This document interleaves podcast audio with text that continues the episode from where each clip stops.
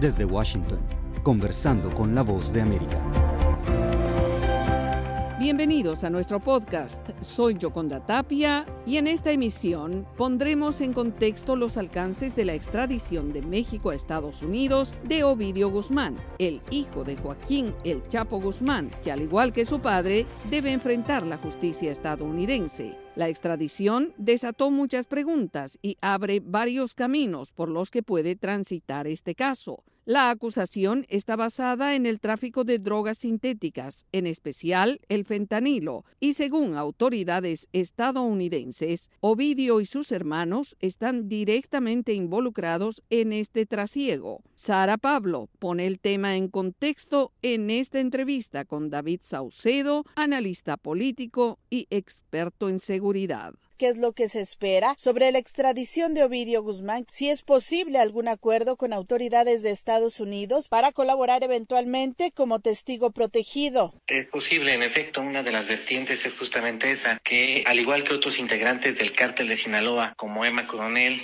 o Vicentillo, el hijo del Mayo Zambada, se haya acogido al esquema de delación premiada que tienen las autoridades de Estados Unidos para narcotraficantes de este perfil. De ser así, estaría proporcionando información acerca de la operación del cártel de Sinaloa y nombres de algunos de sus integrantes, sus rutas, las autoridades que están involucradas en el trasiego de drogas a los Estados Unidos. Esto supondría que no habría un juicio como tal en contra de Ovidio Guzmán en los Estados Unidos, o no al menos ninguno como el que vimos en contra de Genaro García Luna, y más bien habría un acuerdo donde él aceptaría su responsabilidad y se declararía culpable de algunos de los cargos que le impute la justicia norteamericana. La otra vertiente es que al momento de tener acceso al expediente del caso y a la investigación, el equipo jurídico de Ovidio contemple la posibilidad de ir a juicio y echar por tierra algunas de las acusaciones. Son los dos escenarios que hay. En efecto, pareciera que hay un planteamiento inicial de negociación entre Ovidio Guzmán, las autoridades en Estados Unidos. Eh, por otro lado, el gobierno de México omitió dar información acerca de su extradición. Fue el gobierno de los Estados Unidos el que dio a conocer estos datos. Incluso la Casa Blanca saludó con beneplácito esta circunstancia como una muestra de lucha y combate a las drogas en Estados Unidos. Por supuesto que esto tiene también una expresión política, es decir, parece que el presidente Andrés Manuel López Obrador decide respaldar al presidente John Biden en esta coyuntura al otorgarle la extradición de Ovidio en fast track en un tiempo relativamente corto si se le compara con otros procesos análogos de extradición de narcotraficantes mexicanos a los Estados Unidos. Como tú sabes, es una época electoral en los Estados Unidos y hay una serie de críticas en contra del gobierno de John Biden por el aparente fracaso que ha tenido en el combate a los grupos de narcotráfico mexicanos y en específico a la ingesta de fentanilo en varias ciudades de los Estados Unidos que han provocado una ola de muertes por sobredosis. Así que pareciera que eh, siendo un tema de seguridad, el tema político, en este caso la reelección en Estados Unidos, jugó en los cálculos tanto del presidente Andrés Manuel López Obrador como por supuesto de John Biden. Llama la atención que en México el tema prácticamente no se abordó El presidente López Obrador ha sido muy escueto. En... Así es, parece que es un acuerdo entre ambos gobiernos, que sean los norteamericanos los que tengan la voz cantante, los que den los datos, la información, los que se lleven los puntos en encuestas para mejorar la posición de Biden con miras a la contienda electoral, muy probablemente en contra de Donald Trump. Así que pareciera que este es un primer vote.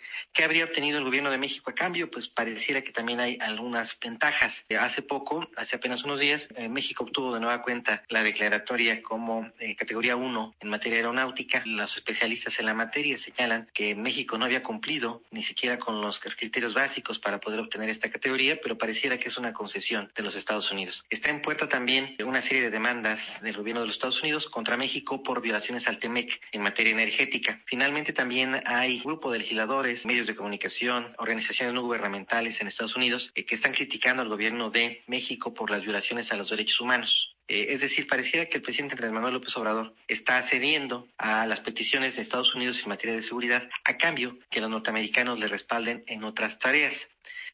Eh, da la sensación de que se trató de un intercambio, de un quid pro quo, una negociación como tal. Por supuesto que Ovidio tiene su propia negociación con las autoridades en los Estados Unidos, pero en este caso el gobierno de México está utilizando las extradiciones de narcotraficantes de alto perfil para obtener concesiones del gobierno de los Estados Unidos. De manera previa a la extradición de Ovidio, se había dado la extradición de un alto integrante del cártel Jalisco, un individuo apodado El Gari, que fue extraditado hace apenas unos días y que también en México no hubo más que algunas notas muy escuetas sobre este hecho y también está en cola la extradición de otro narcotraficante eh, muy codiciado por la DEA debido a su participación en el asesinato de Enrique Camarena Salazar. Me refiero a Rafael Carpintero. ¿Qué interpretación le da a los cargos imputados a Ovidio Guzmán relacionados con el tráfico de drogas y lavado de dinero? Se podría esperar que diera información incluso sobre las actividades ilícitas de sus hermanos, pues ponen el énfasis en la producción, comercialización, venta al menudeo de fentanilo. No hay muchos datos al respecto, lo poco que se ha filtrado en la prensa apuntan a que el gobierno de los Estados Unidos construyó una narrativa de combate al, fentanilo, identificó al cártel de Sinaloa y a los Chapitos como un grupo que está introduciendo grandes cantidades de esta sustancia a los Estados Unidos junto con el cártel Jalisco Nueva Generación. De hecho, los Chapitos reaccionaron mediáticamente con una carta, tú la recordarás, una carta abierta en donde trataban de deslindarse de estas acusaciones pero por supuesto que ellos están directamente involucrados en la importación de precursores químicos, en la fabricación de fentanilo eh, aquí en México, en su exportación, en su distribución al menudeo en ciudades de Estados Unidos. Así que me parece que los Estados Unidos van a hacer de este caso eh, en contra de vídeo una especie de caso emblemático eh, con relación al esfuerzo que está realizando la administración actual en contra del problema de la ingesta del fentanilo. En México seguiría la búsqueda de los demás hermanos. Por un hecho, me parece que el cártel de Sinaloa en el pasado, en los casos de Emma Coronel y del hijo del Mayo Zambada, ya dieron información acerca de otros integrantes del cártel en una especie de acuerdo con los demás integrantes del mismo. Y yo estoy casi seguro que, por ejemplo, las tareas encomendadas a la responsabilidad de Ovidio ya están en manos de, unos, de otros subalternos desde hace tiempo ante la posibilidad de que Ovidio fuera capturado debido a la cacería que se lanzó en contra de él por parte de las autoridades de ambos países. Así que yo sí doy por un hecho que Ovidio va a entregar a los norteamericanos eh, rutas, eh, seguramente cuentas bancarias, información acerca de socios del cártel de Sinaloa, nombres de autoridades corruptas de ambos, de ambos lados de la frontera que colaboran con el cártel de Sinaloa. Esto con un, en un intento de obtener reducciones de sentencia.